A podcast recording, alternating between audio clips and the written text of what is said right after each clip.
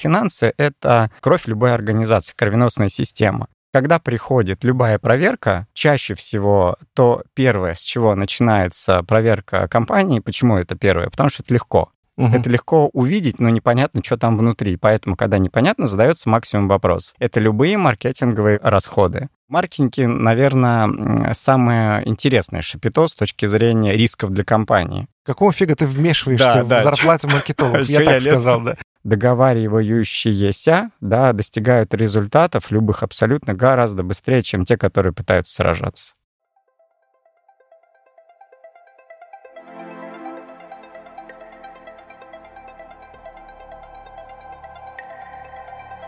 Всем привет! Мы Владимир и Татьяна Морозовы. В нашем подкасте «Собрались и разобрались» как эксперты разных направлений рассказываем о маркетинге – в каждом выпуске мы берем интервью у специалистов своего дела, разбираем узкие и широкие темы в маркетинге и делаем их максимально понятными и полезными для слушателей. С 2004 года я не работаю на стороне агентства. Том же году меня нанял коммерческий банк в качестве начальника управления рекламы и связи с общественностью. Получается, 18 лет работаю на стороне клиента, в основном в банках. За этот длительный период я познал во всей красе, в кавычках, особенности корпоративного взаимодействия подразделений в крупных корпорациях. Самое запоминающееся такое взаимодействие — это постоянный батл маркетологов и финансистов или отдела маркетинга и финдепа, финансового департамента. И вот сегодня мы решили позвать в гости нет не маркетолога, а именно финансиста, чтобы он рассказал о нас, о маркетологах, все, что он о нас думает. Итак, в гостях нашего подкаста Алексей Захаров. Привет, Леша. Привет. Привет. Леша, финансовый директор, эксперт по корпоративным финансам и операционному управлению со стажем более 20 лет. Внештатный автор-эксперт журналов Тинькофф Журнал и финансовый директор, ведущий семинаров по финансам, командообразованию и менеджменту. Я все правильно сказал, Леша? Да, абсолютно. Основной опыт у Алексея в крупнейших корпорациях, таких как группа компаний «Меркурий» и «Газпром Медиа». Также реализовал более десятка консалтинговых проектов по своей специализации для стартапов малого и среднего бизнеса.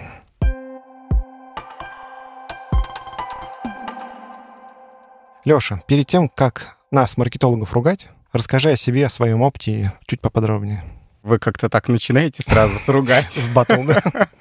Вы знаете, на самом деле, давайте я немножко отступлю на полшажочка, да, по поводу ругать, да, а потом уже, наверное, расскажу чуть шире о себе. Я немножко по-другому, наверное, отношусь как классическое понимание слова «ругать», да, в работе, в отношении к жизни, потому что у меня подход немножко другой. Вот э, ты чуть раньше сказал, что у меня не только финансовое, но и операционное управление. Угу. Операционное управление — это что? Да, то есть вот меня, э, мои коллеги, с которыми я много лет работал, они меня окрестили человек-система. То есть вот я все, что строю где-либо, да, это все подвержено системе, и когда мы говорим про некие батлы, некое, некое ругать кого-то, да, но это прежде всего не отстроенность системы. Ну, система это может быть между людьми, между компаниями, между подразделениями, вообще, в принципе, в жизни. Не поверите, может быть, но я даже не могу припомнить, когда я последний раз ругал своих подчиненных это работа каждого дня. То есть я каждый день в режиме там каком-то операционном что-то докручиваю, подкручиваю, да, так сказать, взаимодействую, провожу какие-то переговоры с теми же сотрудниками и с смежными подразделениями, в том числе маркетологами, безусловно. И это не есть какой-то батл, да, то есть это вот именно договоры, переговоры, и, ну вот, наверное, это важно очень, да, то есть... Ну, наверное, э, потому что ты не истеричка, а ведь всякие бывают люди.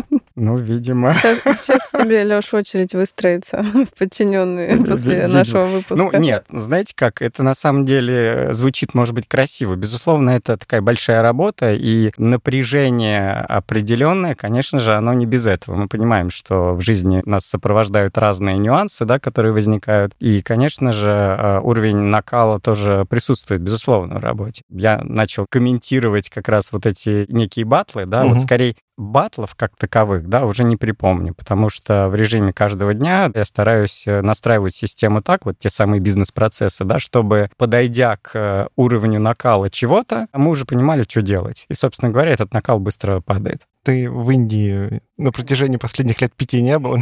Пока нет. Пока нет. Такое спокойствие. И, ну и, наверное, как это, это чуть шажок в сторону был по поводу вопроса, да. Ну, в целом, спасибо большое за такую длительную характеристику какого-то моего опыта, в общем, и самому было приятно услышать. Это действительно... Сам в шоке, да. Сам в шоке, да, от прожитого, да. На самом деле, этот груз, он абсолютно не тяготит. Знаете, иногда встречаешь в жизни людей, которые так сложилось, так сказать, да, в какую-то профессию зашли, потом зацепились, потом как-то понеслось, и вот не могут выскочить, но не любят. Угу. Вот я про другое. Видимо, мне повезло, спасибо Вселенной и космосу, за то, что... Точно вернулся недавно.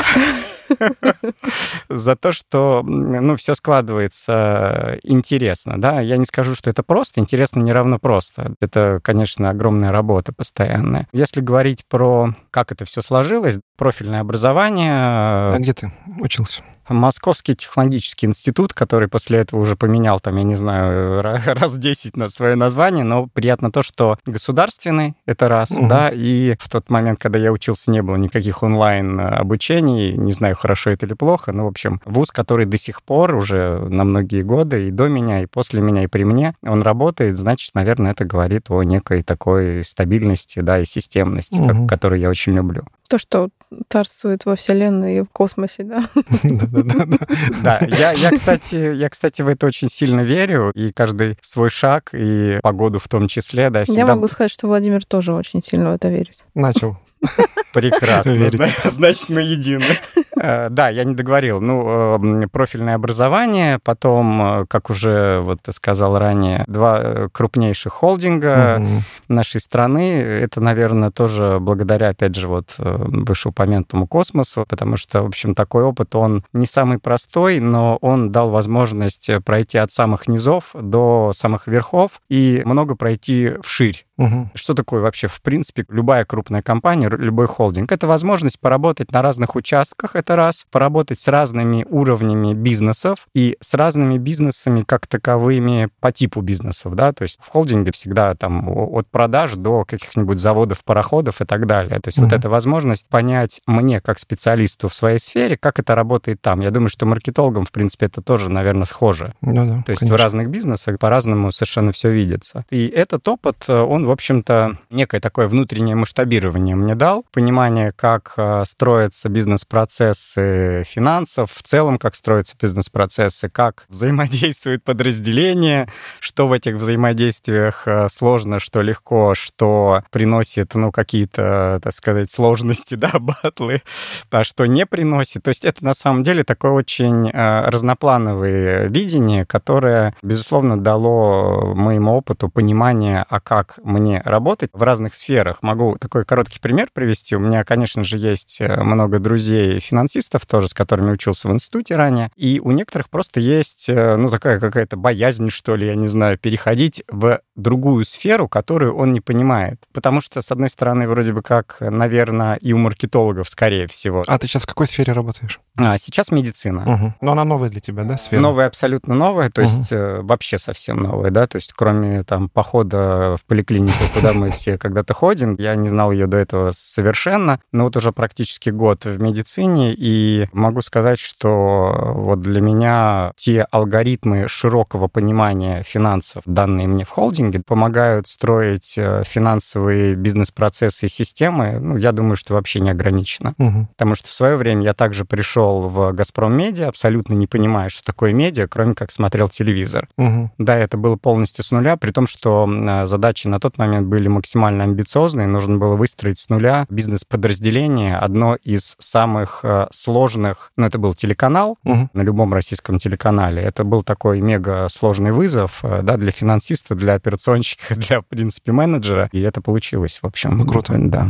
Леша, скажи, пожалуйста, а ты дома семейный бюджет ведешь так же, как и корпоративный бюджет? Ко мне периодически приходят, там, звонят каким-то образом, да, люди с вопросами о личных финансах. Угу. То есть я эксперт по корпоративным финансам, потому что это работа, ну и по личным, конечно же, может быть, не, не столь глубокий опыт, но, безусловно, бюджетирование домашнее там и так далее, да, конечно же, это само собой разумеется. Но не хочу кого-то удивить или разочаровать в этом, да, то есть, безусловно, у меня, конечно же, семейный бюджет есть. Сделал я его уже много лет назад, и в качестве такой, может быть, подсказки кому-то, кто не ведет или ведет плохо, или ведет там по мере какой-то необходимости, мой подход, который э, оправдался, в общем-то, за многие годы, он работает очень просто. Отвечая на твой вопрос, я его не веду в режиме каждого дня сейчас, не веду там каждую неделю, даже каждый месяц. То есть составив один раз довольно подробно, я понимаю основные статьи своего домашнего бюджета, и благодаря тому, что у нас огромное количество онлайн-инструментов, я его веду в Google Doc. Угу. И это очень удобно. Из любого места, с, с смартфона, с компьютера захожу, если мне нужно, корректирую. Так вот, я э, возвращаюсь к нему ровно в те моменты, когда передо мной стоит какая-то крупная покупка. Ну или крупное какое-то движение, связанное с деньгами. То есть, например, собрался я покупать там машину. Обязательно перед тем, как я там иду, я не знаю, или за кредитом, или начинаю собирать деньги, я, безусловно, иду в свою прекрасную табличку и начинаю моделировать. Есть такое понятие в финансах, как бизнес-моделирование или финансовое моделирование. То есть я прикидываю свои э, доходы, расходы во временном промежутке, ну, в очень таком довольно простом, не никаком каком-то замысловатом виде, я прикидываю и понимаю, насколько мне, э, в каких горизонтах временных я могу делать какие-то телодвижения так, чтобы эти движения не навредили, собственно говоря, семейному бюджету. А супруга подглядывает туда или она ведет свой? Вопрос от женщины очень классный. На самом деле я не знаю. Но думаю, что у нее нет, наверное, никакого бюджета, и, скорее всего, подглядывать она когда-то подглядывала, вот, но в целом... Э, вы не знаете, ведет, знаешь, да? Ну, нафиг, ты это видел, видел, и все, ну, плюнула. Не знаю, в общем, знаете как, э, здесь, конечно, вопрос э, желания каждого, и секрета никакого нет. Я, я не то, что я там закрываюсь в комнате и начинаю что-то бюджетировать. Конечно же, нет. Ну, видимо, в какой-то момент созрело такое семейное понимание распределения некоторых ролей, и, видимо... Ну, то есть жена — это маркетолог семейный, да? Ну, наверное. Наверное, определенное доверие созрело, да, и, так сказать, все получилось. Слушай, а дома ты включаешь э, финансового директора, я имею в виду менеджера? Который следит за PNL и прочими а, вещами. А вот что ты имеешь в виду? Ну, строгость включаешь? Строгость в деньгах и бюджет? Ну, в соблюдении, ну да, да, бюджетной дисциплины, так сказать. Вообще скажем. никогда ни разу. Ну, а какой смысл? Мы же все-таки говорим, наверное, про некую команду единомышленников, которые идут в одном направлении.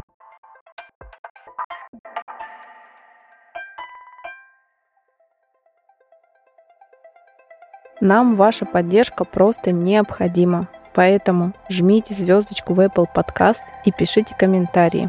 Ставьте лайк в Яндекс Музыке, советуйте подкаст друзьям и знакомым, поддержите нас донатами. Ссылку вы найдете в описании к выпуску. Все это поможет стать нам еще лучше и интереснее. Давай перейдем к теме нашего выпуска, а именно поговорим все-таки о трудностях, которые у тебя были по своему немалому опыту взаимодействия финансистов, маркетологов. Вообще поясню, да, почему мы сегодня это обсуждаем. Не просто поржать, да, там встретиться старым друзьям и так далее. Нет. А для того, чтобы и маркетологи, и финансисты, работающие в корпорациях, понимали, что они часть э, единого организма, да, единой организации. Они делают одно дело для этой организации. И чтобы они научились как друг друга понимать сферу работы своей, сферу взаимоотношений и так далее. Поэтому давай об этом поговорим. Лёш, скажи, пожалуйста, какие основные сферы ответственности финансового департамента в компании? Само название, да, финансы. То есть, э, конечно же, э, финансовый департамент ответственен за все денежные потоки компании. Здесь мы с вами немножко, опять же, можем соприкоснуться с, с отделом маркетинга, да, угу даже те э, потоки, которые идут через отдел маркетинга, безусловно, очень интересуют финансовый департамент. Почему? Потому что, собственно говоря, финансовый департамент платит эти деньги, он же их получает, он же их отражает, он же отчитывается за них э, перед э, любыми контролирующими органами, перед акционерами, директоратом и так далее. Угу. Денежные потоки. Безусловно, далее разные виды отчетности. По сути, вот чуть ранее сказал, как правило, бухгалтерия является в составе финансового департамента, значит, это взаимоотношения с любыми контролирующими органами. Угу. Отсюда... Ты про налоговую в том числе, да? Да, абсолютно Абсолютно. Угу. Немножко забегая вперед, вот в этом как раз кроется секрет и ответ сложности взаимоотношений с другими. Чуть позже мы это раскроем. Угу. Потому что документы важны. Ну, отчетность, я сказал, аналитика всевозможная, да, деятельности компании. Собственно говоря, финансы — это кровь любой организации, кровеносная система. И от того, насколько она четко работает, насколько она эффективно выстроена, насколько она прозрачна любым заинтересованным лицам, которые смотрят на нее, от этого зависит работа компании и ее будущее. Угу. Следующий вопрос. Бюджеты каких подразделений являются самыми значительными по размеру, прежде всего, по твоему опыту в компании, в которых ты работал? Можешь проранжировать? Начинаем мы, конечно, всегда с бюджета продаж. То есть, э, когда бюджет составляется любой компании, прежде всего нужно понять, э, сколько мы в том периоде, который мы бюджетируем, э, заработаем денег. То есть мы не можем исходить, например, из бюджета маркетинга, да, и ставить его первым, потому угу. что мы можем сколько угодно, хоть один рубль, хоть 100 рублей, хоть миллион запланировать, а если под это не будет доходов, то с чего, собственно говоря, платить? Про кредитование я не говорю. Угу. Поэтому, да, это то, сколько мы можем заработать. Э, бюджет маркетинга один из самых важных. Не, важность, спасибо, признателен. Про размер, ранжирование. Ну, думаю, что э, по размеру бюджет маркетинга средней компании, он э, на втором месте после, во всяком случае, на него очень внимательно смотрим. Здесь, наверное, стоит сделать еще такую важную оговорку, что такое маркетинг для любой компании, помимо того, чем занимается занимается непосредственно маркетинг, угу. это та сфера, которая интересна и непонятна не только другим департаментам любой компании, но и крайне интересна любому контролирующему органу. То есть, когда приходит любая проверка, чаще всего то первое, с чего начинается проверка компании, почему это первое? Потому что это легко. Увидеть, но непонятно, что там внутри. Поэтому, когда непонятно, задается максимум вопросов. Это любые маркетинговые расходы. И когда мы понимаем с вами, что особенно сейчас в нашей современной жизни без маркетинга никуда, кстати, а как правильно, маркетинг или маркетинг? И так, и так. И так, и так, супер. Ну вот, например, Тёма Лебедев недавно писал, что маркетинг. Ага. Но я придерживаюсь другой точки зрения. И так, и так. А, супер. Значит, я не ошибаюсь, когда говорю или так, или так. Хорошо. То есть, э, когда э, мы бюджетируем маркетинг, и смотрим на те статьи, которые заложены отделом маркетинга, прежде всего любой финансовый директор понимает, что под эту каждую статью ему придется отчитываться и очень подробно. То есть потенциальный геморрой, я так понимаю. Может и такое слово, конечно, но, в общем, да, сложности здесь точно могут быть, да. Угу. А вот маркетинг а, второй а после чего идет? Ну, после ну, здесь нет такого один или два. Я скорее немножко другую градацию. То есть э, начинается все с бюджета продаж, понимание, сколько мы заработаем в отчетном периоде. Бюджет маркетинга, он очень важен, да, то есть он может быть незначительным, потому что, например, какой-то спад на рынке, и в данном конкретном отчетном периоде, там, например, на следующий месяц, он небольшой. И вроде как для компании это не проблема. Через месяц, например, он может быть уже большим. А здесь скорее вопрос не только цифр. Да, в принципе, э, когда у нас есть э, такой бюджет, который мало кому понятен, и точно, я повторюсь, да, что по нему будут задавать вопросы. Поэтому этот бюджет всегда смотрит... Он может смотреться и там в десятую очередь. Угу. Но э, это тот бюджет, на который всегда очень важно обращать внимание, потому что по нему зададут вопрос. Понятно. После маркетинга что? Ну, опять же, да, не после, а скорее там очередности могут быть разные. То есть э, бюджетируется, что такое бюджетный процесс любой компании? Бюджетируется деятельность компании. То есть мы в планируемом отчетном периоде, э, то есть, например, в следующем месяце, должны понимать, а какие у компании будут доходы, планируемые, безусловно, а какие у компании будут расходы. И далее вот это некое слово «расходы» раскладывается по подразделениям. То есть каждое подразделение приходит и э, показывает, что вот мы хотим столько-то потратить там на фонд оплаты труда, столько-то мы хотим потратить на какие-то закупки, какие-то расходы офисные там и так далее. Заранее, конечно же, финансовый департамент, если хорошая работа поставлена правильно, делает некие разработанные формы и подсказки, как любому департаменту сделать бюджетирование максимально быстро. Угу. То есть заранее подготовлено. Ну, обычно я так делаю, да, то есть у меня заранее формы, у меня заранее все расписано, не только для себя, но прежде всего для подразделений, что, когда и кто должен делать, для удобства в первую очередь. Это ну, всегда и тебе, ускоряет. тебе и твоим а, людям будет а, удобнее и проще считывать Конечно, заполненные да. свои же формы. Да, угу. да. Скажи, вот на таком в ежедневном режиме какие основные точки соприкосновения финдепа и маркетинга? Где и как вы пересекаетесь?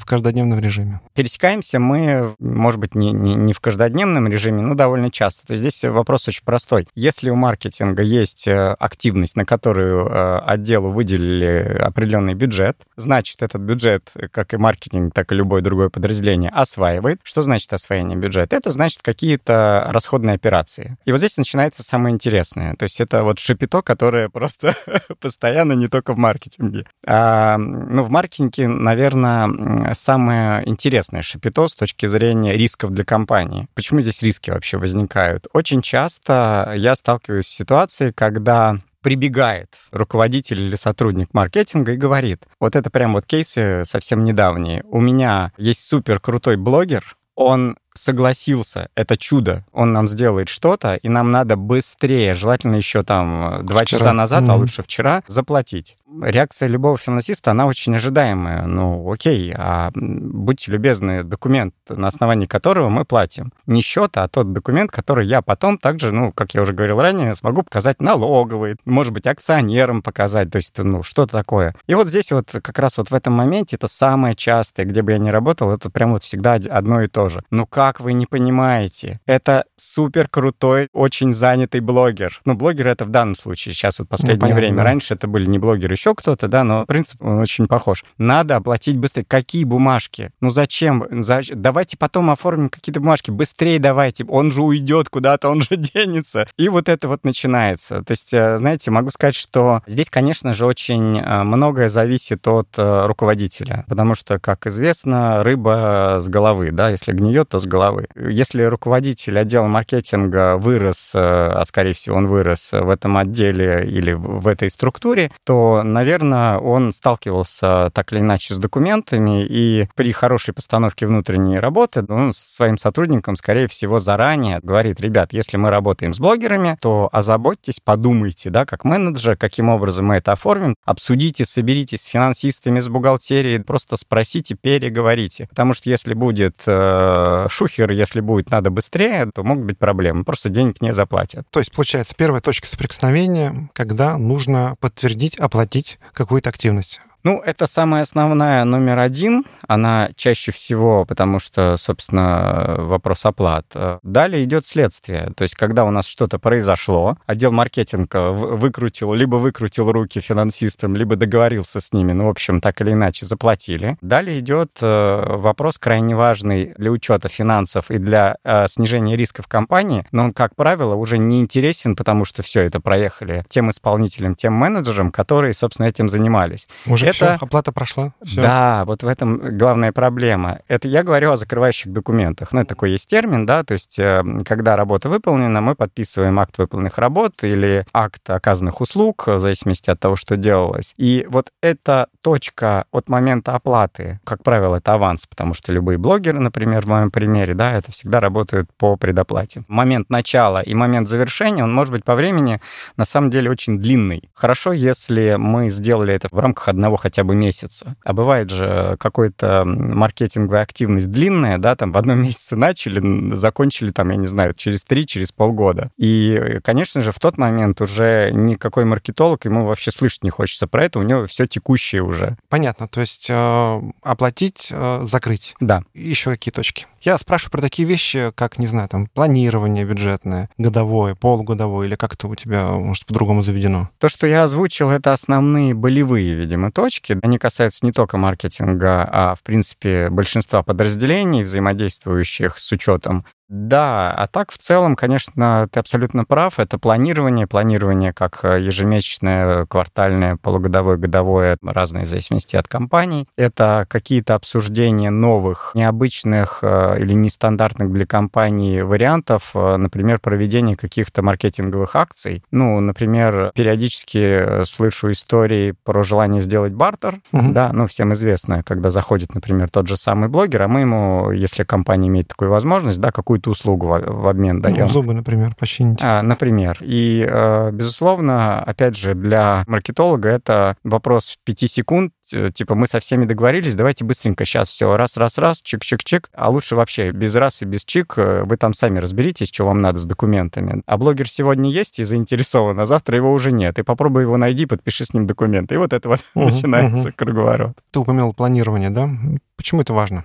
В двух словах. Ну, давайте проведем параллель с домашним бюджетом. Ну да, когда деньги кровные, да, по-другому к ним относишься. Да, здесь очень важно. Вот это вот, наверное, неискоренимая история, когда в компании люди не относятся к деньгам компании как к своим, и, соответственно, вот эти все бумажки воспринимаются очень э, резко. Когда мы говорим про планирование домашнее, например, мы хотим купить какую-то, ну давайте не машина, не дом, да, а что-нибудь такое среднее, там, я не знаю. Хотим купить холодильник, например, какой-нибудь супер крутой, не знаю, сколько стоят э, крутые холодильники. С выходом в интернет. Э, например, да, и чтобы он сам все готовил и тебе, значит, это на стол сервировал. И холодильник, например, стоит столько денег, э, что это не является среднемесячным расходом семьи. Вот понимаете, да, здесь вот, вот такая ну, вот точка. Деньги нужно где-то взять. Их Доп- нет просто допустим, взять и да, их нет в кармане, но в принципе при должном планировании там их можно скопить. Так вот, собственно говоря, у компании абсолютно то же самое. То есть если мы не спланируем, каким образом у нас появятся эти деньги, мы не получим этот холодильник. Соответственно, в компании то же самое, только там не холодильник, а какие-то цели развития компании, в том числе масштабирование, в том числе захват рынков и так далее. Угу. И для того, чтобы любые цели выполнялись, нужно спланировать спланировать бюджет, э, разложить его по статьям, собрать доходы-расходы с подразделений, сделать э, понятную прозрачную отчетность, которая, в общем, не касается ни маркетологов, ни всех остальных, а касается скорее менеджмент и акционеров компании, да, и чем точнее мы сложим эту картинку, тем э, вероятнее будет достижение тех целей, которые ставит угу, перед собой компания. Угу. Окей, следующий вопрос тоже, который производный от планирования. В любом планировании важны сроки. Да, ну вот я с чем сталкиваюсь. Когда мы начинаем планировать следующий год, обычно это начинается в августе, ну, по крайней мере, в компании, да, в которой я работаю, ну, плюс-минус месяц. Почему важно соблюдать эти дедлайны? От чего это зависит? А, несоблюдение, как это вредит, если идет задержка, ну и так далее. Просто поясни, потому что для многих, ну давай мы сдадим на месяц позже, что тут такого? Вот хочется пояснить понятие, что что тут такого, некорректно задаешь вопрос, и надо планировать своевременно и максимально заранее. Классный вопрос. Классный хотя бы потому, что для меня он странно звучит. Почему э, подразделение не может сдать позже на месяц или даже на неделю? Возвращаясь чуть на ранее, то, что я рассказывал про планирование. Ведь когда... Ну, давайте про холодильник наш уже любимый, да? То есть когда мы планируем купить холодильник, за холодильником, видимо, еще, может быть, какие-то еще другие расходы. Например, э, мы купили холодильник, а потом мы планируем поехать на море или купить какую-то хорошую машину и что-то еще сделать. И если мы не будем себе ставить э, каких-то временных границ, даже с холодильником, то этот холодильник может не купиться никогда, да, либо купиться слишком непонятно когда. Вообще в менеджменте есть такое правило, когда вы хотите, чтобы реализовалось что-то, поставьте ограниченный промежуток по времени. Это такое одно из ключевых правил менеджмента. При отсутствии поставьте себе четкие цели, поставьте себе время на это и инструменты, которыми вы будете это решать. Поэтому в данном случае здесь все вот исключительно о таких... Слушай, это, не спорю, это да, Тогда немножко по-другому задам вопрос. Вот у вас годовое планирование когда происходит в той компании, в которой ты работаешь? В какой месяц? А, на следующий год планируем? В конце у нас все календарное. То есть в декабре мы планируем на следующий год. А сколько занимает процесс планирования? В разных компаниях по-разному. Ну, например, когда это было в холдинге, учитывая, что бизнес единиц, то есть компаний, входящих в группу, исчислялось десятками, угу. такое планирование делалось в течение месяца. Это долго, это опасно с точки зрения актуальности информации. Безусловно, но тем не менее другого варианта нет, потому что пока соберешь, пока сведешь, пока, так сказать, презентуешь, да, вот, собственно говоря, так пока долго. защитишь. Хорошо, давай все-таки вернемся к твоему проекту медицины, да? Ты сказал, что привязка к декабрю, ну, да, последний месяц. Да, Почему да. декабрь? Почему не январь? А, календарь. То есть, а почему важен календарь? Я вот это хочу узнать. Это и чтобы все, все услышали об этом. Ну, это такое, в принципе, понятие, привязанное скорее к... Может быть, налоги надо оплатить, там, не знаю, в в январе. том числе, да, к законодательно утвержденному уже очень давно срокам сдать отчетности по компаниям, и такая отчетность дается раз в год по его итогам. Угу. Соответственно, не все, но большинство компаний в нашей стране, за границей компании немножко по-другому это делают, бюджетируются чаще всего по календарю. То есть в декабре мы открываем следующий год. И получается, бюджет открыт буквально с 1 января, ну, хорошо, с 15 января можно, грубо говоря, платить и реализовывать запланированные активности. Правильно? Да, да, да. То есть это связано с глобальными вещами, а не потому, что ты хочешь спокойно уйти на новогодние праздники, как финансовый директор. Это не происходит э, вдруг, да, там, и это не определяет финансовый директор, э, там, один, например. Это такие очень серьезно стратегические вещи, потому что планирование, например, годовое, оно чем отличается от планирования, например, какого-то ежемесячного, да, или там ежеквартального? А годовое планирование — это некие стратегические взгляды на деятельность компании ее развитие. Соответственно, что мы хотим э, иметь на целых через, там, 12 15 далеких месяцев. Угу. Поэтому, э, ну, это может быть по-разному. Там не то у нас в декабре, у кого-то может быть там, я не знаю, со сдвигом с каким-то. Но здесь скорее речь идет про точность понимания развития, чтобы это не, не носило хаотичный характер. Угу. Понятно. Такой вопрос. Какие твои пожелания к маркетологам? Ну, вот буквально раз, два, три, как можно проще знаешь, из серии «Будь проще, меньше понтов, а, заходи ко мне с чашкой кофе, разговор будет э, лучше проходить», что-то в этом роде. Вы знаете, если вы позволите, я приведу пример э, из вашего же подкаста. Угу. Идя сюда, я послушал несколько подкастов, и мне очень понравились э, девушки, приходящие из визы. Угу. Они, во-первых, э, очень интересный сам по себе разговор получился, но э, я, безусловно, обратил внимание на свою профессиональную сферу, когда они ее коснулись. В разговоре они упомянули, что в визе выстроена работа проектных менеджеров. То есть, когда ведется какой-то проект, отдельно взятый менеджер ведет проект... А, под ключ от и до под ключ, да, совершенно да, да, верно. Угу. И мне было очень приятно, на самом деле, услышать э, понятие такое, как документооборот. Причем э, вот девушки, видимо, осознанно, абсолютно, с пониманием, это прям было настолько приятно слышать. То есть не мы сделали маркетинговую активность, запустив какую-то акцию, точка, да, а мы сделали под ключ, закрыв все это документально. Вот это вот прям э, мега, на самом деле, важно и правильно. То есть, штука. получается, я э, расшифровываю пожелание к общему профессионализму, да, маркетолога? Ну, а, скажем так, знаете, ну, здесь... Потому что договориться, э, извини, договорю, да, договориться с блогером, ну, хорошо, это, наверное, какой-то скилл нужен, да, для этого, коммуникационно, например, да, но профессиональный маркетолог, ну, я, честно говоря, когда ты рассказываешь про нехватающие закрывашки, а зачем они нужны, что нужен договор с блогером, для меня это дикость какая-то, ну, то есть такого не было давно среди тех людей, с которыми я работаю. Поэтому, получается, первое пожелание все-таки будьте глобально профессиональнее, как проектные менеджеры. Да, да. Ну, в конечном итоге все эти понятия, термины и договоренности дают э, ускоренное развитие компании. Угу. Окей, первое есть еще? Договаривайтесь. То есть вот, знаете, мы сегодня начали с вами разговор по поводу батлов, да, там, с батлов между какими-то подразделениями. Откуда все это происходит? Когда люди не могут, не хотят, не угу. имеют желания договариваться. Когда мы договариваемся, да, это и в семье, и на работе, и где угодно, в транспорте даже. Цель договориться. Договориться, абсолютно. Угу. То есть угу. я могу по опыту сказать, что договаривающиеся достигают результатов любых абсолютно гораздо быстрее, чем те, которые пытаются сражаться. Второе есть, третье, если есть третье. Да, на самом деле первые два, они поглощают все. То есть профессионализм, он довольно широкого уровня, да, да там, не знаю, улыбайтесь больше. Это уже из серии личностного, уже тут не пожелаешь, если человек, э, у него это есть, значит есть, если нет, так нет. понял. Хорошо. А по твоим наблюдениям, а, люди, которые работают в маркетинге, они кто? Экстраверты? Интроверты. Интроверты. Может быть, нумерологию задействуешь, когда оцениваешь людей? Human Design сейчас очень популярная штука. Human Design, кстати, да. да, немножко касался, да. А люди, работающие в маркетинге, творцы, как правило, и чаще всего, наверное, экстраверты, либо что-то нечто среднее, потому что надо бежать, надо быстрее догнать блогера, а он, а он бежит еще быстрее.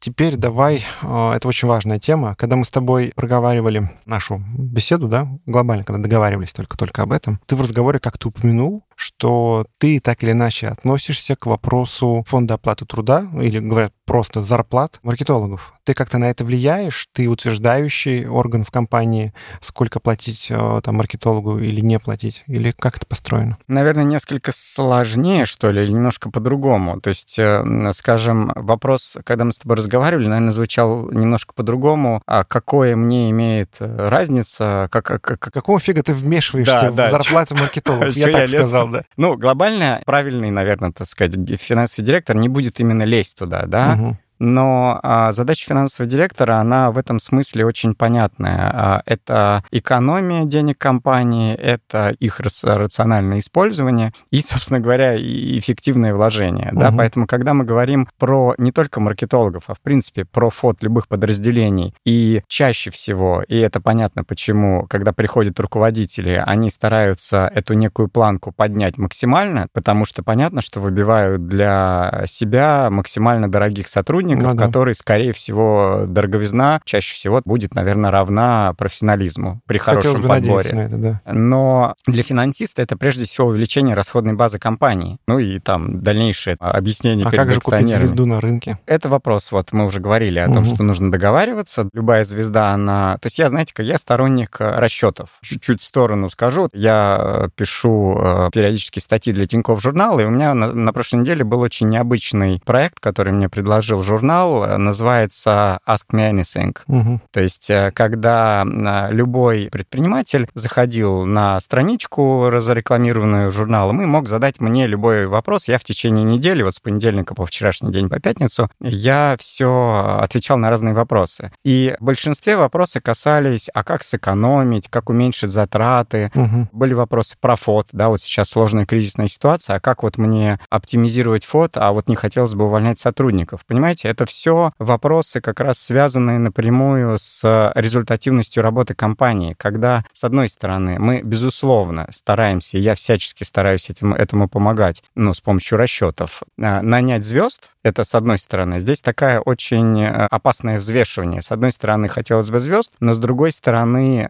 не обрушить бюджет компании. Ну, то есть звезда не есть э, панацея вообще от той проблемы, ради которой звезда пришла. Видимо, да, сложно. Гарантированная панацея, наверное. Да, не гарантированная, да, это точно. Поэтому я сторонник всегда все считать. И вот, скажем, то, что я рекомендовал большинству предпринимателей, считайте, считайте, считайте. Угу. Ну, потому что это основа для того, чтобы понимать, э, если не посчитали, а пальцем в небо, да, то окей, давайте наберем звезд, а мы сможем их окупить? Мы им зарплату-то вообще сможем платить? Поэтому вот это важно. Давайте перейдем к моей любимой теме «Совет с пользой». Леш, скажи, пожалуйста, про свой жизненный принцип наверное, считать, считать и еще раз считать или нет? Или другой есть? Жизненный принцип... Ну, а, прям кредо. А, ну, если какой-то кредо, знаете, я, наверное, давно уже это для себя сформировал. Я там, где я нужен. Это скорее больше касается работы, да, она вряд ли касается повседневной жизни но там, где я нужен, и я заряжаюсь, да, и, видимо, есть результаты. Нет, а поясни, я не, не, не уловил. Я там, где я нужен. Похож на девиз, но, но не принцип. А, ну, это сложно. Принцип, девиз, то есть это игра с терминологией. Я понимаю, что основная энергия в жизни ко мне приходит э, из той активности, которая мне интересна, которая помогает людям. Мне как-то вот важно э, быть э, важным, нужным, что ли, не угу, знаю, угу. да, и то, что я делаю, чтобы оно не было в топку. Угу. Вот, поэтому вот, наверное... Я понял. Ну, практически ответил на второй вопрос. Что вдохновляет? Э, вдохновляет, ну, это как продолжение, да, то есть масштабность, э, интересность, э, интересные проекты. Вот я к вам Давай пришел... от работы отойдем. А, да, я, по вот, жизни, вот как да. раз вот, я к вам пришел, потому что мне интересно. Могу сказать, что благодаря вам я начал слушать подкасты, потому что... Вклад в подкаст-индустрию, да. Абсолютно. Да. Я какое-то время назад, до вот прихода сейчас в медицину, ну, я уже говорил, работал в медиа, да, то есть мы работал в разных компаниях, связанных с съемками видеороликов, э, с всевозможными медиаактивностями, с огромным количеством творческих людей. И э, вот, э, в принципе, заряжался тем, что люди с горящими глазами каждый день делают что-то такое необычное угу. для мира. Угу, ну, ты на следующий вопрос тоже ответил. Давай еще раз. Что заряжает тебя? энергии. Ну, получается, горящие, горячие люди не очень звучит. Вы знаете, я, наверное, на этот вопрос или продолжение отвечу одной из моих любимых э, фраз, э, которую сказал Эммануил Кант. Один человек, глядя в лужу, видит грязь, а другой — отражающиеся звезды. Mm. Вот, мне кажется, вот это прям круто. Ну, есть еще проще выражение, да, что пчела везде найдет цветы, а муха, сами понимаете. Абсолютно. Это Согласен. явно не Кант. Не, может быть, и он, но зафиксировали иначе. Перефразировали, да, да, да, да. да. Леша, посоветуй нам, пожалуйста, литературу. Можно даже не бизнес. Наверное, даже лучше, не бизнес. Финансы от А до Я.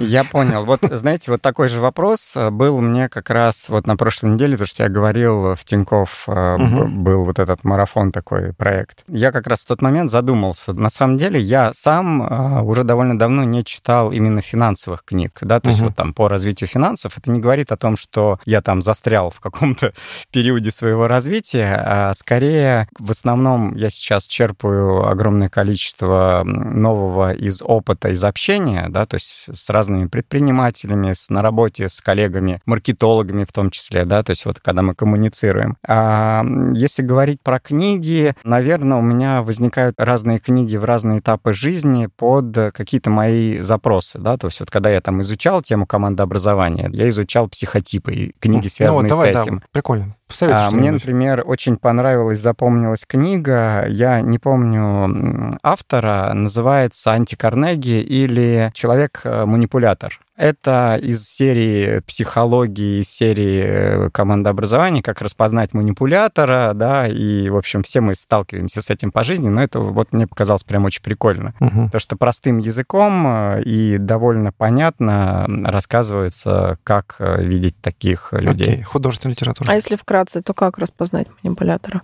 Ой, ну, э, мы, мы с этим сталкиваемся просто каждый день, да, когда один человек хочет от другого человека чего-то, например, начинать сыпать комплименты, говорить какие-то заискивающие слова, да, на самом деле конечной целью будет что-то другое, да, там, я не знаю, жена от мужа покупку, э, простите меня, Ну, никогда женщины, не- если никогда так. не сыпать комплименты. Плохой Например. пример.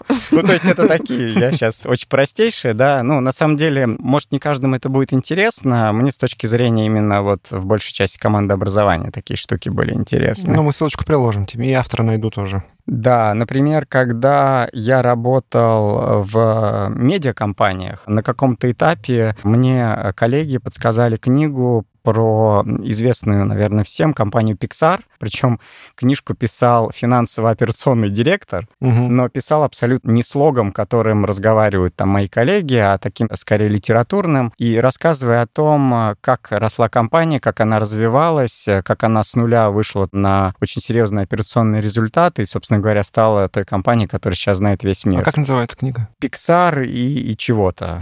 Там про Стива Прикольно. Джобса очень, очень глубоко рассказано, Ну да, да, про, связано. Него, м, про него личностно, про его становление в компании.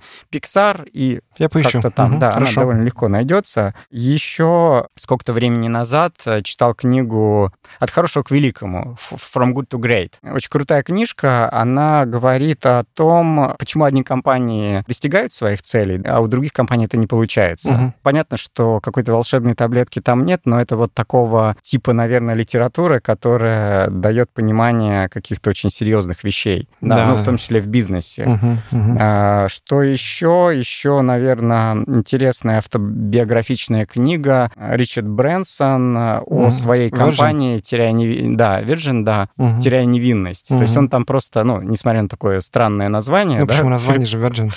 «Теряя невинность» вроде бы, да, по-русски. Да, Вот, да. но тем не менее, Да, такая перевода, довольно да. интересный Мгм. рассказ о том, как он строил свою компанию. Еще, наверное, упомяну пару книг. Одна, э, не каждому, наверное, она подойдет, но мне с точки зрения того, что я люблю разного рода аналитику читать, книга такая толстенная, автор очень со сложным фамилием, именем, называется книжка «Поток». А, ну, Ну, если, читала. если вкратце, как быть в потоке, Мгм. двигаясь по нашей жизни. А кто автор?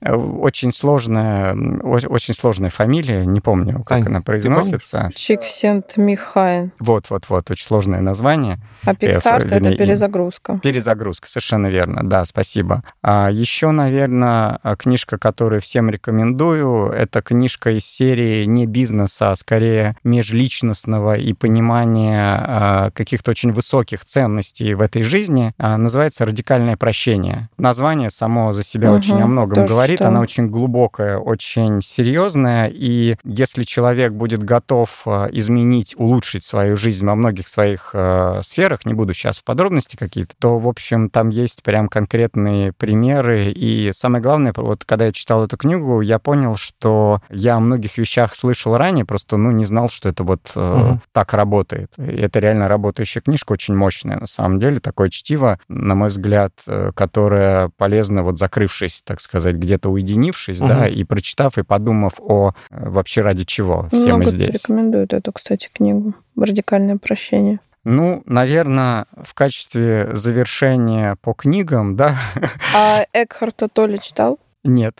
Ну, тоже из той же серии, тоже очень такие, ну, это, наверное, больше вот поток, э, радикальное прощение, такой больше Мгм. духовные книги уже. Спасибо. Вот это, кстати, мне теперь будет полезно. А если говорить про деньги, да, я вот сейчас вспомнил просто, э, это прозвучит э, так, это необычно. Не так давно мне совершенно случайно попалась на глаза книжка детская. Мани? Ой, с ума можно сойти. Как с языка сняла. Да, пес Про- по имени... собачку, ну да. Пес по имени Мани. Потрясающая книжка, да, то есть легко читаемая и...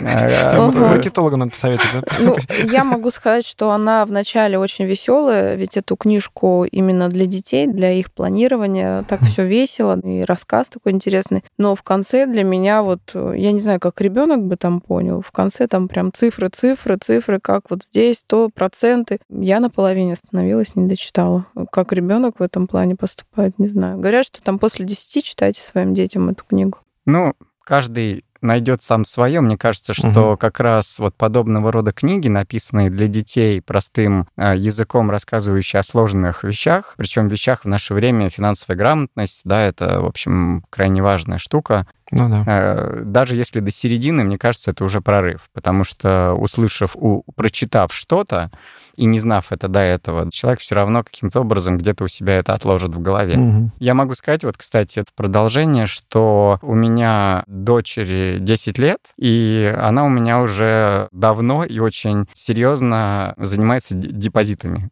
То есть э, она знает, что такое депозит, э, она использует это там, ну, понятно, что мы в игровой форме и никуда не носим эти деньги, да, так сказать, создаем ей видимость э, депозитов, но она, тем не менее, в свои 10 лет берет калькулятор, считает, сколько процентов сложной суммы она уже заработала, на какой период у нее деньги лежали и насколько ей еще положить, чтобы заработать еще сколько-то, и чтобы потом использовать эти средства. То есть Но это она вот, это делает, потому что она такой примерный прилежный ребенок, или а, ей реально это интересно? Ну, Есть какая-то цель, заработать для чего-то на что-то. да, вот в том-то и дело, что видимой цели нет, но может быть Спортивный интерес, получается. Может быть спортивный, может быть просто в какой-то момент э, как-то так нам удалось это преподнести в виде игровой формы, что, слушай, у тебя есть вот столько-то денег, там сколько бы ни было, но ты же можешь на пустом месте, они же у тебя все равно лежат, Мгм. приумножить их, ничего для этого не делая. И, конечно, ребенок подумал, о, круто, так это же будет плюс, все Ну равно да. они у меня лежат. И стала в это играть, и, в общем, Ну, Про сейчас уже... она пока не знает ничего, да? А, такие термины пока нет, да, но, в общем, это начало, мне Я понял. кажется, круто. Ну что ж, друзья мои, на этом на сегодня у нас все. Леш, спасибо, что пришел в гости, получил новый для себя опыт, да, я так понимаю, а, в Однозначно. подкастинге, да. Спасибо тебе за интересную беседу. Я очень надеюсь, что эта беседа прольет свет на некоторые аспекты, ну, непосредственно по нашей теме, да, которую мы разбирали, да, да и вообще по теме финансов в том числе. И давайте напоследок вспомним, что сказал Бенджамин Франклин. Я подобрал цитату прямо по нашей теме. Остерегайтесь незначительных расходов. Маленькая течь потопит большой корабль. Абсолютно согласен.